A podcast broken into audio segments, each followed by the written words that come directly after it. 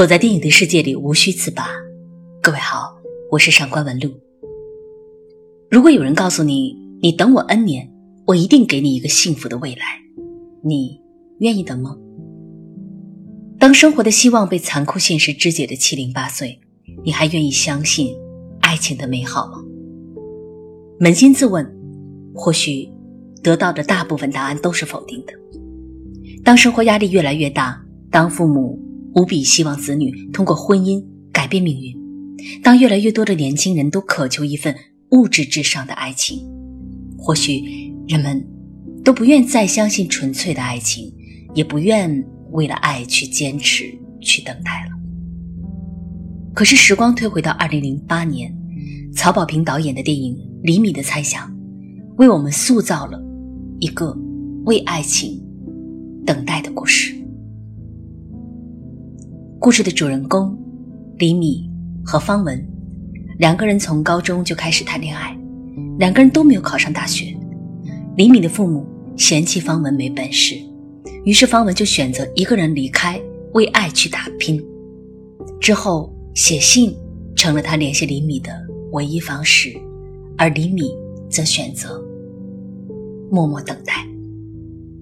一个执着，一个痴傻，在那个受到传统。婚姻观念裹挟的时代，当强烈的物质渴望冲击着现实，冲击着爱情，李米和方文最终把美好的爱情变成了一场情感悲剧。方文选择为爱犯了罪，为爱去殉葬，这真的有错吗？难道底层的这些小人物就无法摆脱时代的束缚吗？我们不妨。从电影中获取答案。苦苦等待一千四百六十天，只为一份看不到结局的爱吗？知乎上有个提问说：“什么是爱情？你还期待爱情吗？”其中有一个获赞最高的回答是：“爱情是执着专一，是哪怕再给他选择，他还是会一如既往的爱上那个人。”说他呆傻也好，偏执执拗也好，跟自己过不去也好，而这就是爱情。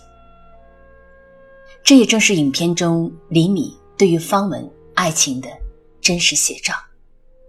九，三十八，五十二。影片的开篇，出租车司机李米身穿格子衬衫，嘴里叼着烟卷，他神经兮兮地重复着这样一连串的数字。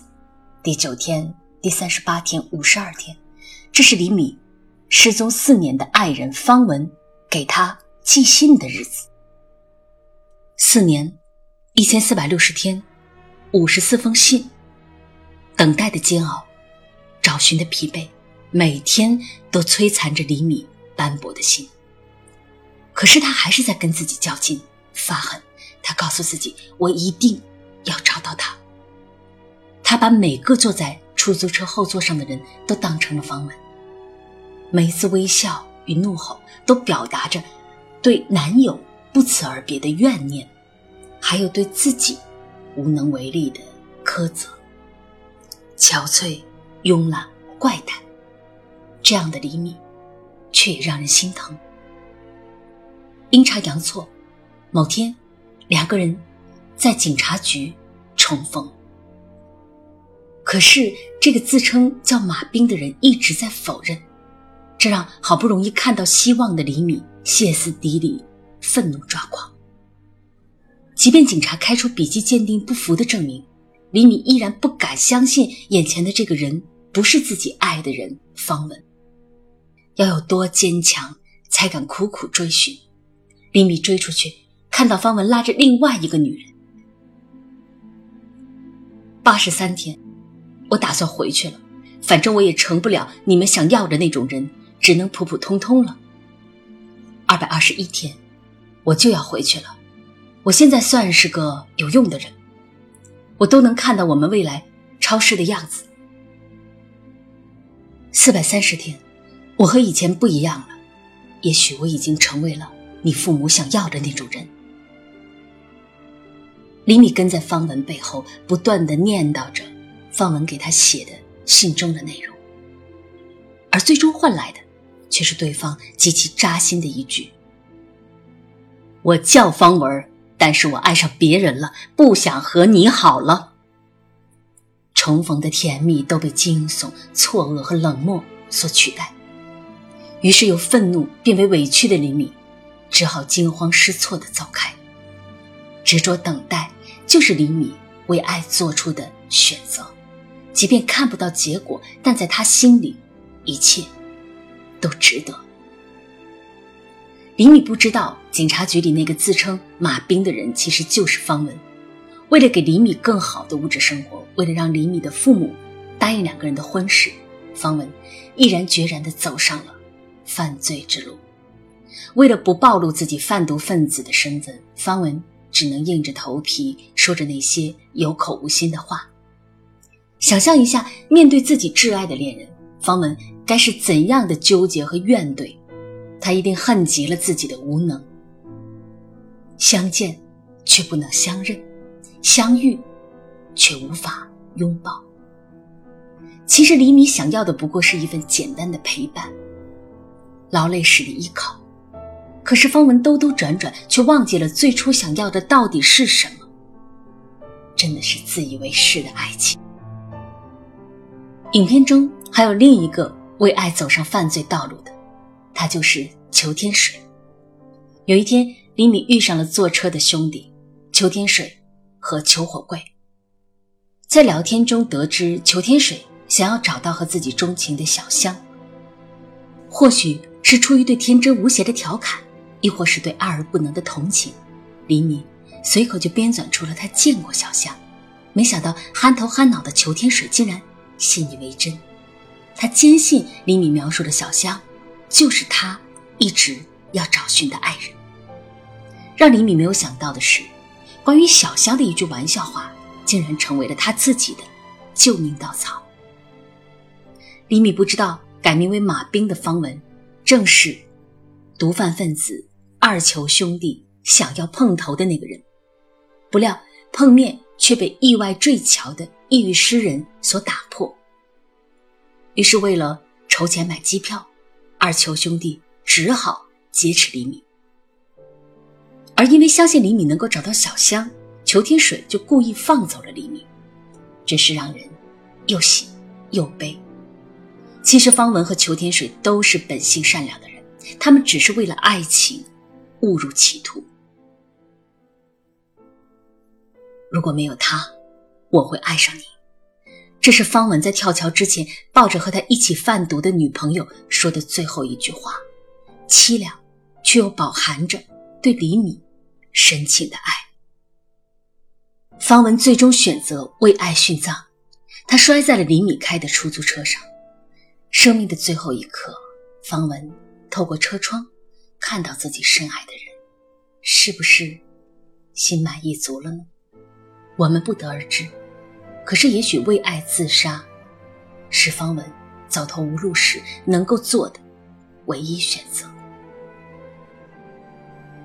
一天，李米从门缝收到了一张银行卡和一张 CD，这才解开了真实的谜底。原来，当时的笔迹鉴定证明是警察伪造，因为他们不想打草惊蛇。而在警察局的放映室里，李米看着方文留给自己的 CD。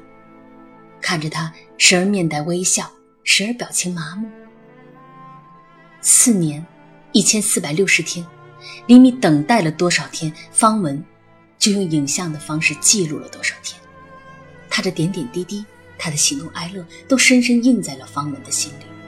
录像中，李米在阳台晒衣服，在大街上换轮胎，和路人争吵。他不知道，原来自己苦苦寻觅的人，一直就在。触手可及的地方，在最无能的年纪，李米和方文遇到了这一生中最想守护的爱情。没有学历，没有财富，想要最美的爱情、最好的生活，只能用生命做代价。是的，这就是社会底层人物被爱情牢牢束缚。又被生活逼到穷途末路的悲剧。比起那些刻意圆满的故事，这才是真实、动人而又狗血的人生。后来，他跟我说，遇上我，是他那么大最开心的一件事儿。这是影片最后，李米站在桥上，对着镜头诉说着他和方文的阴阳两隔的爱情。起初微笑，转瞬带泪。